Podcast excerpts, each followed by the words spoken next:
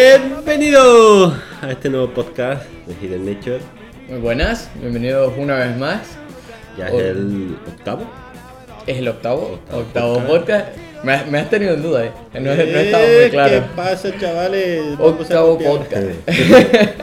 Vamos a copiar a los youtubers.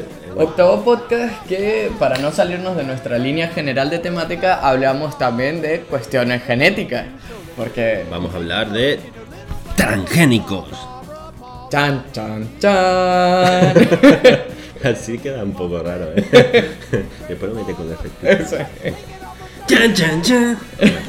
Bueno, eso, vamos a hablar de alimentos transgénicos. Vamos a explicar un poquito qué son los alimentos transgénicos, qué significa ingeniería genética, si son buenos, son malos, de dónde vienen. etcétera. Últimamente no se habla tanto de este, de este tema, pero ahí hacia 2010 hubo un debate un poquito más fuerte. Vamos, desde su origen hasta ahora ha habido una serie de controversias sobre si son buenos, son malos, cómo nos afectan a nosotros, al resto de los organismos, etc. Así que lo primero sería explicar qué es un, o qué es un alimento transgénico. Organismo o alimento, da igual. Claro, en este caso estamos hablando de alimento transgénico, no organismo todavía, pero bueno, alimento Pero que básicamente es lo mismo, o sea, muy- se puede extrapolar a un organismo. Son, son alimentos, en este caso, producidos a partir de un organismo modificado mediante ingeniería genética.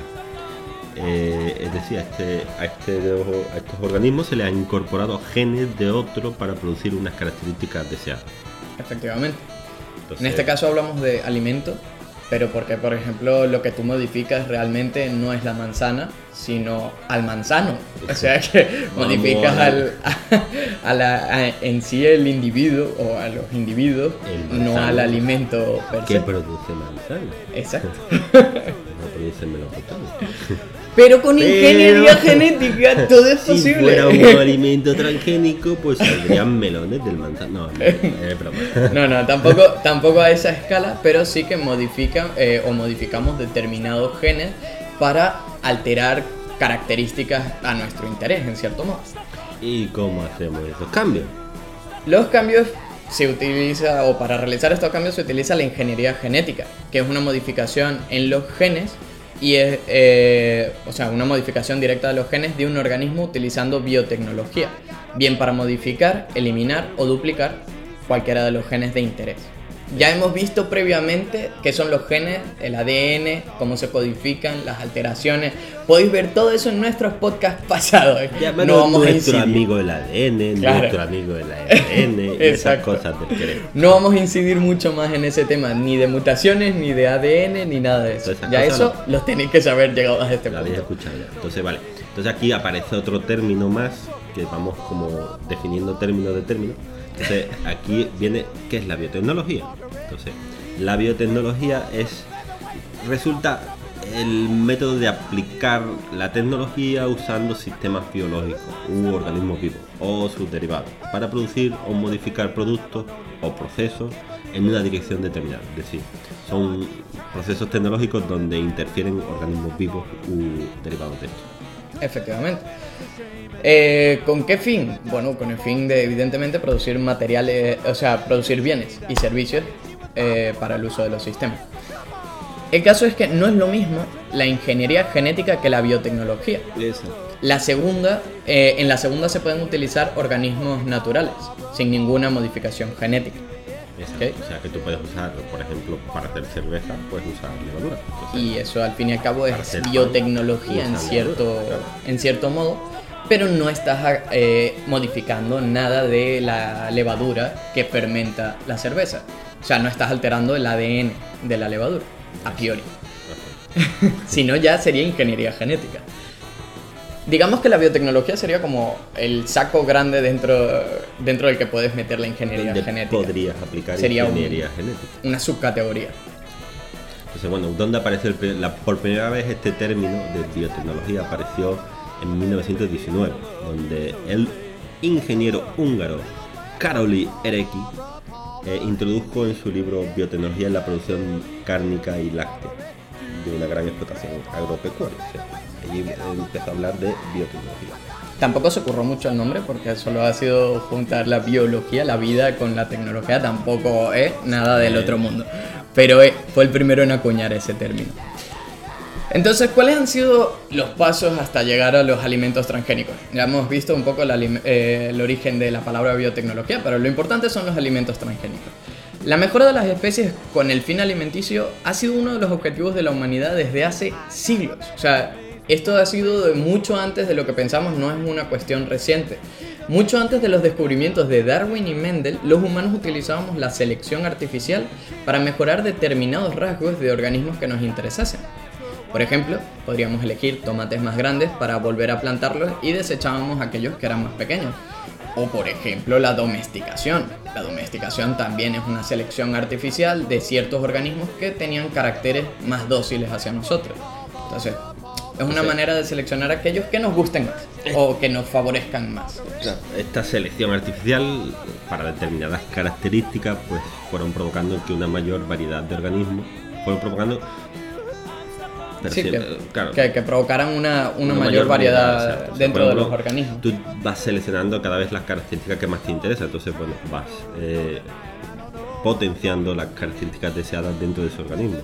Claro, porque naturalmente digamos que en, la, digamos, en un ecosistema predomina un, un, organismo con un determinado fenotipo, unas determinadas características, porque se adaptan mejor. Pero gracias a la selección artificial lo que estás haciendo es potenciar otro organismo que a priori naturalmente no se habría eh, potenciado o no habría sido tan seleccionado y de esa manera pues consigues que haya una mayor población pero siempre dentro de las variaciones que naturalmente existen. Claro, o sea, aquí, vale, puedes seleccionar el tomate más grande. Naturalmente puede salirte un tomate más grande. pero no te va a salir un tomate, eh, yo qué sé, un tomate con sabor a melocotón, como lo que comentábamos antes. Claro, entonces fue ya en 1876 cuando se empezaron a hacer cruces de organismos de géneros distintos. Entonces fue en, en 1983 cuando ya se produjo la primera planta transgénica. Pero no fue hasta 1994 que se aprobó su comercialización, o sea, pasaron ahí unos cuantos años. De hecho, desde 1950 hay una base de datos que afirma que habían ya aceptado ciertos organismos transgénicos y demás, pero al final, como todo, hay un proceso también ético, burocrático y de miles de millones de pruebas para asegurar la inocuidad, desde que lo descubres que puedes hacerlo hasta que sale al mundo comercialmente, hay muchísimos pasos. Eh, por ejemplo, ahí en 1994 la comercialización fue de unos, eh, unos tomates desarrollados por Calgene o Calgene, supongo que Calgene porque son algo de, de, Estados Unidos, donde se le introdujo un gen que alteraba la poligalacturonasa. Esta enzima se relaciona con la maduración de los frutos, ya que causa la rotura de la lámina media de las paredes celulares, provocando un ablandamiento de los tejidos y cambios en la textura del fruto. Pero la verdad que eh, la textura y el cómo, digamos, el sabor no era exactamente igual al de los tomates, parecía ser más insulso, por lo que no tuvo una buena acogida con el público. Aún así, hoy día seguimos utilizándolo para conservas y zumos, gracias a que es bastante fácil de, eh, de procesar, gracias a su piel blanda y su textura eh, también blandita. En la actualidad, con las mejoras en técnicas y las nuevas investigaciones, podemos introducir en las especies fragmentos de genes de otras especies que no tengan ninguna relación con el objetivo de mejorar propiedades que por selección artificial no sería posible conseguir o se tardarían miles de miles de años en conseguir. Entonces, las plantas agrícolas son uno de los ejemplos más recurrentes de organismos genéticamente modificados, que las siglas son OGM. Organismo genéticamente modificado o organismo modificado genéticamente. OMG, oh my god. Oh my god. que Gracias a la ingeniería genética en la agricultura conseguimos aumentar los rendimientos de los cultivos, o sea, reducimos los costes de producción, disminuir la cantidad de pesticidas, alterar la composición de los nutrientes y la calidad de los alimentos con el fin de aportar beneficios, etcétera, etcétera, etcétera. O sea, para una población que parece que no parece parar de crecer, esto es bueno, relativamente. O sea, estamos produciendo más con menos, o sea, mm, más nutritivo, mm, más en grandes. zonas que quizás antes no podían crecer. O sea, al fin y al cabo los requisitos de, o los- la demanda del mercado también demanda dentro de los científicos una nuevas búsquedas, nuevas técnicas que permitan producir más. Eh, además, pues debido a esta creciente demanda de alimentos, eh, también se han logrado avances en el desarrollo de cultivos para que maduren más rápido y toleren estos factores estresantes para que la planta a priori, eh, o sea, que en la planta a priori podrían provocar su muerte. Por ejemplo, resistencia a excesos de aluminio, excesos de sal, sequía u otros factores ambientales. Esto permite que crezcan en condiciones adversas, ampliando las posibilidades de cultivo en zonas donde previamente habría resultado imposible. Por ejemplo, podríamos cultivar en una playa. De- si alteramos eh, los genes que permitan resistir a la salinidad de la playa y aferrarse a la arena. Eso. También, aparte de la agricultura, también hay microorganismos que se modifican para poder producir medicamentos o determinadas proteínas. Ya explicamos en uno de los artículos en, en Hidden Nature de dónde viene la insulina para los diabéticos.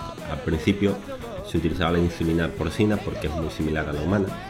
Entonces, pues, tan, solo hay la diferencia de un solo aminoácido, entonces el, el el ser humano lo acepta. O sea, aunque problemas a largo plazo en pacientes tratados que rechazaban con el tiempo el tratamiento con este tipo de insulina hizo que se recurriera a otros métodos para su obtención. Eh, por tanto, mediante ingeniería genética se modificaron bacterias de E. coli, como Escherichia coli, con un plásmido que contenía el gen aislado de la insulina humana.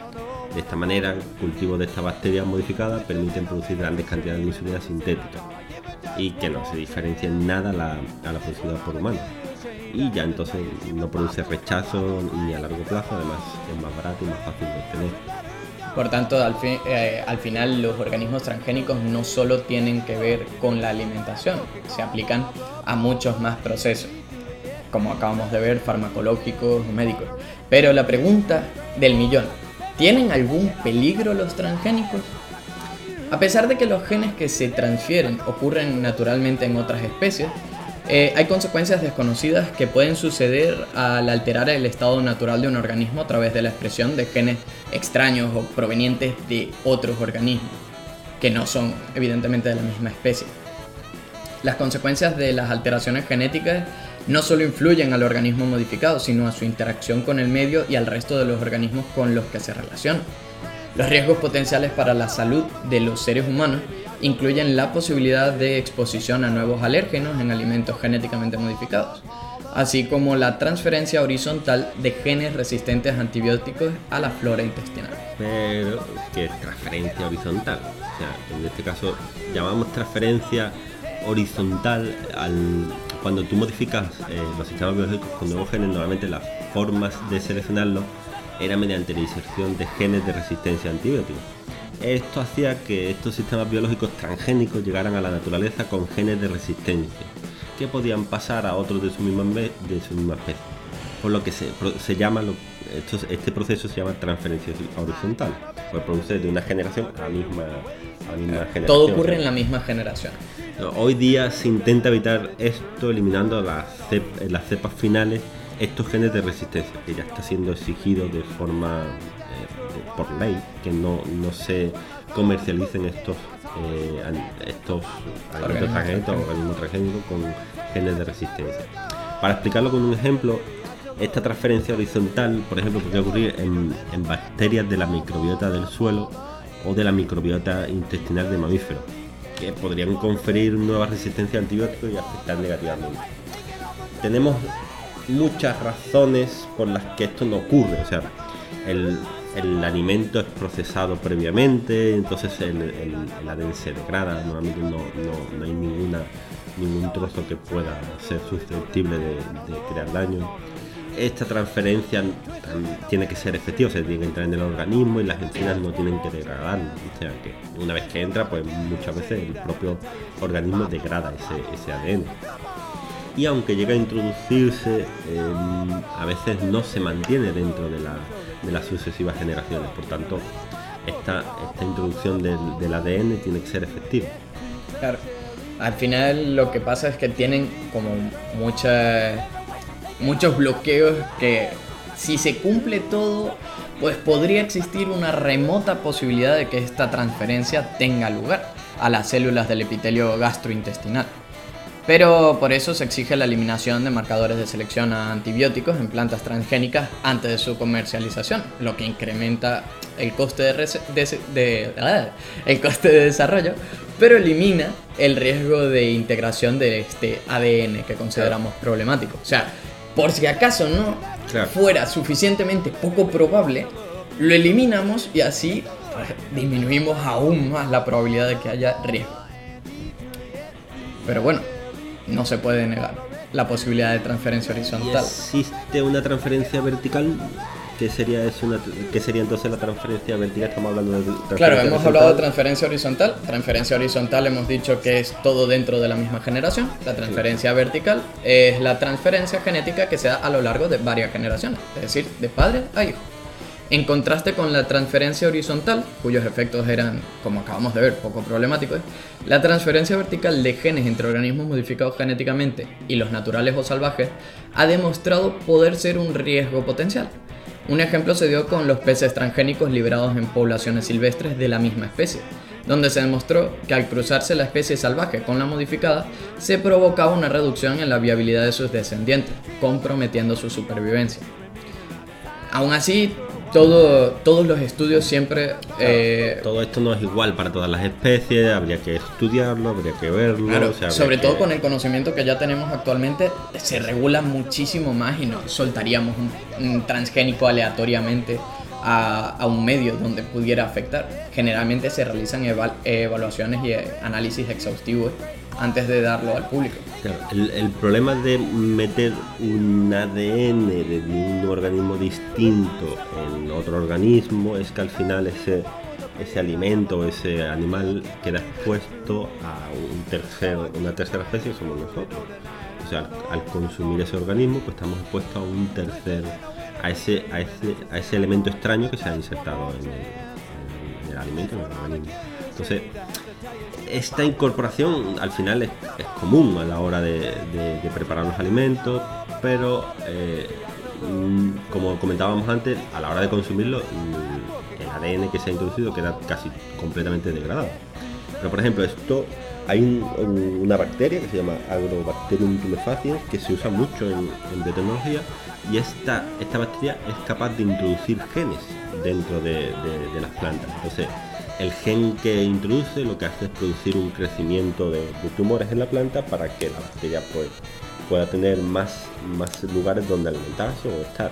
Entonces, eh, como al final lo que hace esta bacteria es meter el gen directamente en la planta, se ha usado muchas veces incluso para meter eh, eh, trocitos que nosotros queremos de ADN en, en plantas y expresarlos. Por tanto, así es como podemos introducir ADN extraño en, otras, en otros organismos, es una forma de hacerlo. Efectivamente, si ya aprovechas la posibilidad de que tengas un organismo que lo hace naturalmente, es decir, que ya tiene O sea, todos los compuestos. Esto no es algo que hayamos inventado nosotros, sino que ya ocurre. O sea, Naturalmente hacen lo bacterias eh, para producir lo que desean. o sea. No, bacterias, virus, hay montones de microorganismos que modifican las condiciones, sobre todo parásitos, que modifican las condiciones de, su, eh, de sus hospedadores por sus propios beneficios, al fin y al cabo.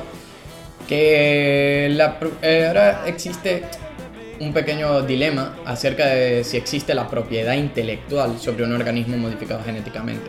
Porque evidentemente tú vas ahora mismo a, yo qué sé, a- antes había un había una tienda llamada Verdecora o algo así, donde comprabas las semillas. Aquí, yo qué sé, vas al, al Leroy Merlin, a cualquier sitio donde puedas comprar semillas y no te cobran un extra. De hecho, los agricultores, pues, bueno, compran semillas a un coste considerablemente bajo, teniendo en cuenta que luego también tienen que venderlo a un coste razonable. Pero al final lo, lo que se está haciendo es patentar esa- esos organismos. O sea, se Claro, al sacar, modificarlos, creas organismos concretos, específicos, cepas. Entonces, al final lo que hacen es, estas empresas patentan eh, esas cepas que las quieren vender a los agricultores, entonces le hacen pagar un canon.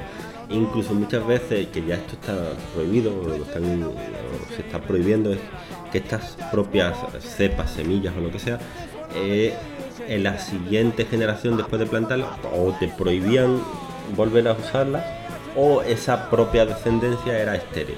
Entonces eh, se impedía la reproducción de, de, esas plantas o lo que sea que, que cultivaran. Entonces esto se llama, esto eh, es, lo que llaman tecnología Terminator, que es la, cuando la siguiente generación de este organismo modificado es estéril. Entonces están prohibiendo esta, esta, esta, no sé cómo se llama, técnica. Esta técnica la están prohibiendo. Entonces, sí. Porque bueno, pensar que si haces que la siguiente generación sea estéril, significa que no puedo extraer sus semillas y volverla a plantar. Ergo, tengo que volver a comprárselo a aquel que tiene la patente. Por tanto, me va a salir más caro. No voy a poder generar tan fácilmente esa cepa que nos podrían dar beneficios. También imagínate que esa cepa o lo que sea se eh, hibridan con las naturales y producen que las siguientes generaciones sean estériles o lo que comentábamos de los peces con la viabilidad. Claro. Están ahí esas doble... hay una gran incógnita que todavía se tiene que hacer muchos estudios, mucha, mucha experimentación para ver qué ocurre con todo eso. Claro, porque si bien pues, pues tendrías ese canon en la agricultura. Al hacerlas estériles también te aseguras que por en cierto modo no interaccionan con el resto de, de los organismos salvajes y por tanto pues no alteras tanto el ecosistema, que al fin y al cabo es algo también muy importante. No queremos destrozar ecosistemas a cambio de, de más comida. Lo ideal es mantener un equilibrio. Sin eso. Finalmente lo que a la conclusión que se llegó sobre plantas transgénicas que están protegidas de forma equivalente a las variedades generadas por procedimientos convencionales. Este hecho eh, necesariamente exige la posibilidad de emplear variedades protegidas para agricultura de subsistencia e investigación científica. O sea que al final lo que se está intentando es que estas variedades transgénicas tengan la misma, misma forma de, tratarlas como si fueran aquellas sido seleccionadas de forma eh, artificialmente. Más o menos. Sí, más o menos así tenéis una, una, idea un poco de cuál es la perspectiva actual que se tiene sobre los transgénicos. Evidentemente todo sigue en desarrollo, todo sigue en descubrimiento. Los humanos tenemos, y los científicos sobre todo, tenemos que buscar muchos más medios y muchas más alternativas, como siempre, para seguir potenciando y poder cubrir todas las necesidades que la humanidad actualmente está demandando. Porque lo cierto es que, por ejemplo, el ejemplo de la insulina, retomando lo que decíamos al principio, si tuviéramos que seguir extrayendo insulina porcina, hacemos una idea de cuántos diabéticos hay en la actualidad y cuántos ¿Cuánta insulina porcina tendríamos que extraer continuamente? Aparte, la insulina porcina causaba efectos a largo plazo, la, otra no, entonces, bueno, es cuestión de. entonces, hay que hacer hay que también valorar. Todo va a tener un punto bueno y unos puntos malos. No, es imposible tener algo que sea perfecto y que no afecte de ninguna forma. Alguien va a salir perjudicado de alguna forma, pero para eso están los investigadores eh, dándole caña a sus estudios para intentar disminuir los riesgos potenciales tanto para nosotros los humanos como para los ecosistemas. Y con esto... Con esto finalizamos para que ya eh, vosotros filosoféis. ya buscáis vosotros información, os informáis, vamos a pasar. Y tomáis la decisión de, oye, queréis apoyarlo, consideréis que es correcto, no es correcto. Todo, todo irá creciendo de todas maneras y irá mejorando. Vamos a entrar un poco en noticias relacionadas con este tema. lo más actuales posible. Sí, porque hemos visto que recientemente no hay muchas noticias que ya estén hablando mucho de la problemática de los transgénicos. O sea, como que hay, hace unos años era muy, muy un tema muy de controversia y ahora está como ahí, latente.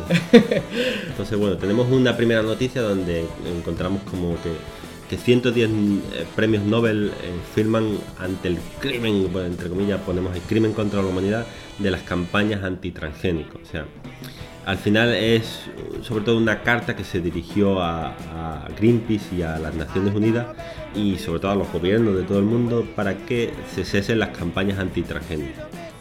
porque eh, hacen una pregunta, eh, ¿cuántas personas pobres en el mundo deben morir antes de considerar esto un crimen contra la humanidad? entonces, eh, esta carta lo que hace es reivindicar que todas estas campañas están deteriorando un poco de, haciendo calar la, la idea de la, en la población que esto es un problema, que son un problema, son malos. Por tanto, lo que quieren hacer recalcar también que muchas veces los transgénicos son necesarios y en un futuro serán muy necesarios. Entonces, por tanto, simplemente hay que informar a la gente, hay que informar y hay que no, no rechazarlos de golpe. O sea, y muchas veces estas campañas lo que hacen es deteriorar mucho una imagen que a lo mejor no está fundada en, en ideas científicas, o sea, simplemente son... O que se basan en los, en los primeros experimentos, que evidentemente experimentos, experimentos en fallidos. 1950 no teníamos la seguridad ni el control, ni en 1994 cuando salió lo del tomate, no teníamos ni el control, ni la seguridad, ni las investigaciones, ni el respaldo científico que tenemos actualmente, ni la tecnología, ni la cantidad de investigaciones. Es que es importante que también todos los que nos estéis escuchando entendáis que la ciencia no para de buscar. Los investigadores no lanzan una idea como los transgénicos para acabar con la sociedad. No estamos, ninguno de los científicos Claro, pretende hay- acabar con la sociedad. Hay que impedir que las empresas hagan su, su- lo que suelen hacer. o sea, Sí, intentar- utilizar un- una investigación o científica sea, para, con intentar, fines comerciales, claro, más que... intentar que su producto se siga vendiendo y solo lo vendan ellos. Y otra cosa es la experimentación científica que lo que busca es pues, solucionar problemas también, o sea, problemas futuros que, que nos vamos a encontrar tarde o temprano. La investigación siempre es ideal que se potencie y que se siga investigando. Quizá, ponte, que los transgénicos no fueran suficientemente seguros ahora. Si lo paramos, lo que vamos a conseguir es evidentemente no tener transgénicos, eso es cierto.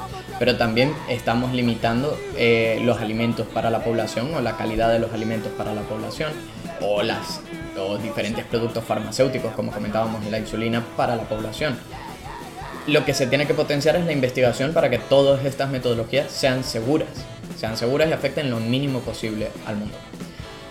Como segunda noticia, eh, había un... No sé cuándo, cuándo fue lanzada, el 18 de mayo del 2016, ya nos 2016. vamos dos añitos más atrás. Los cultivos transgénicos, decía que los cultivos transgénicos no son peores para la salud que los, tradicional, que los convencionales. Los organismos genéticamente modificados se han cultivado desde hace más de 30 años, pero su uso ha estado exento, no ha estado exento de polémica. Eh, un exhaustivo informe realizado por científicos estadounidenses confirma que las plantas transgénicas no muestran riesgos para la salud ni para el medio ambiente, aunque su resistencia a herbicidas podría suponer un grave problema agrícola, como estuvimos comentando sobre temas de transmisión vertical y demás, cómo podría afectar. O sea, todavía sabemos, y toda la comunidad científica sabe, que sí que existen ciertos problemas a la hora de incorporar estos organismos al medio ambiente y que sí que podrían afectar, pero que realmente no nos van a hacer daño por lo que comentábamos. El ADN no se va a incorporar a nosotros. Horizontalmente no hay realmente un problema. Eh, Y bueno, vamos a ver también... a nivel de efectos de medio ambiente tampoco queremos entrar mucho más porque también es un poco... Todavía no se sabe exactamente, no queremos También- ser alarmistas respecto a eso. Eh, también dice la, otra noticia que encontramos, y la Unión Europea puede añadir a su sector agronómico al equiparar CRISPR con los transgénicos. O sea, también em- empezamos a infundir miedos en la sociedad donde tecnologías tan recientes como están saliendo ahora la, la tecno- tecnología CRISPR-Cas, que es la reducción de genes más, más específica y demás, Que si no la conocéis podéis ver un vídeo en nuestro canal que está explicado sus alteraciones es cromosómicas. es tan mala fama que le estamos dando también a los transgénicos, pues puede derivar en dar mala fama o comparar con otras tecnologías que están recientes ahora mismo y que también pueden causar eh, esta misma, este mismo rechazo. Entonces hay que tener mucho cuidado con lo que hacemos ahora. Puesto que ambas final- son tecnologías de edición genética. y en un, en un futuro, pues también nos estamos cerrando puertas que, que, que pueden ser vitales para nuestra supervivencia. Entonces, sí hay que seguir estudiando, seguir buscando nuevas formas de curar enfermedades, nuevas formas de aumentar la producción agronómica, de mejorar nuestra producción, pero siempre y cuando se estudie todo eso y permitiendo esos estudios, pues al final podemos tener una visión más específica de lo que queremos o que tenemos, pero si no estudiamos, si lo rechazamos, al final lo que conseguimos es eh, cerrarnos puertas. Claro, no caigamos en la paradoja de quiero que las enfermedades sean curadas, pero no quiero que se investigue, porque es imposible. O sea, son dos cosas incompatibles. Si no investigamos es imposible curar enfermedades. Hay investigaciones que no dan lugar a algo positivo, pero habrán otras posteriores que revisarán esa investigación y buscarán las maneras de hacerlo positivo para la humanidad y intentar evitar los efectos negativos. Finalmente, vamos a hacer una recomendación. Ya hay, hay un defensor férrimo ahí al, tema de los transgénicos, que lucha contra todo aquel que está en contra y todo, todo aquel que, dice algo en contra de ellos, es, es José Miguel Mulet. O sea que es JM Mulet, como se conoce, es licenciado en química y doctor en bioquímica y biología molecular por la Universidad de Valencia. Y él trabaja como profesor en la Universidad Politécnica de Valencia y como investigador en el Instituto de Biología Molecular y Celular de Plantas. Eh, él trata de desarrollar variedades tolerantes a la sequía y al frío, por ejemplo. por tanto, utiliza ingeniería genética, eh, hace biotecnología y genera o produce plantas eh, modificadas genéticamente. Entonces, él es muy conocido por su faceta como divulgador científico y que al final podéis ver los millones de charlas, debates que hay por ahí por YouTube, o sea, buscar porque tiene también eh, varios libros donde ha escrito durante el 2011, 2014, 2015 hasta el 2016. O sea, tiene varios libros donde, por ejemplo, uno de ellos, Los productos naturales, Vallatimo, eh, Comer sin miedo, Medicina sin engaño, donde intenta eh, concienciar un poco y, destapar estas, esta ignorancia que muchas veces se apodera de nosotros y no, vemos más allá de lo que nos dicen. Entonces, pues, os lo recomendamos, sus libros, sus debates, sus vídeos en YouTube. Y... os lo recomendamos más que nada porque tengáis también un poco una visión. Como hemos hecho en todo este podcast, en realidad no queremos convenceros de que los transgénicos son buenos, tampoco queremos convenceros de que los transgénicos son malos. La idea es que reviséis, indaguéis más en el tema busquéis nuevos estudios, gente que bien se posiciona a favor, gente que se posiciona en contra y veáis un poco en qué argumentos se basan. Que no sea una idea que adoptáis como dogma sin ningún tipo de, sin argumentación. Lo que, estáis defendiendo, claro, lo que estáis en contra. Tal vez os estáis limitando a algo que quizás sí que apoyáis, pero lo que pasa es que desconocéis cómo se realiza o qué se realiza o cuál es la función. Y Básicamente, con esa idea queremos dejaros. Por supuesto, recomendaros, por último, y es más importante que, todo lo que hemos dicho, nuestra revista de medicina que hemos sacado hace poco. Hace poquito, el primero de octubre salió la cuarta revista Hidden Nature. De eh, con tema médico. Sobre, medicina, o sea. No tocamos transgénicos, pero se comentan muchas cuestiones interesantes. También para todo aquel que quiera participar, la siguiente trata sobre sexo, o sea que podéis enviarnos mm. vuestro artículo al correo nuestro que es revista Revista arroba hidden-nature.com. Importante porque si no, no nos llega. Si no, no llega. Pero vamos, en nuestra web tenéis formas de encontrar correo. Las normas de publicación, todo lo podéis encontrar en nuestra web. Así que con esto nos despedimos, esperamos que os haya gustado el podcast. Y nos, vemos, en el próximo.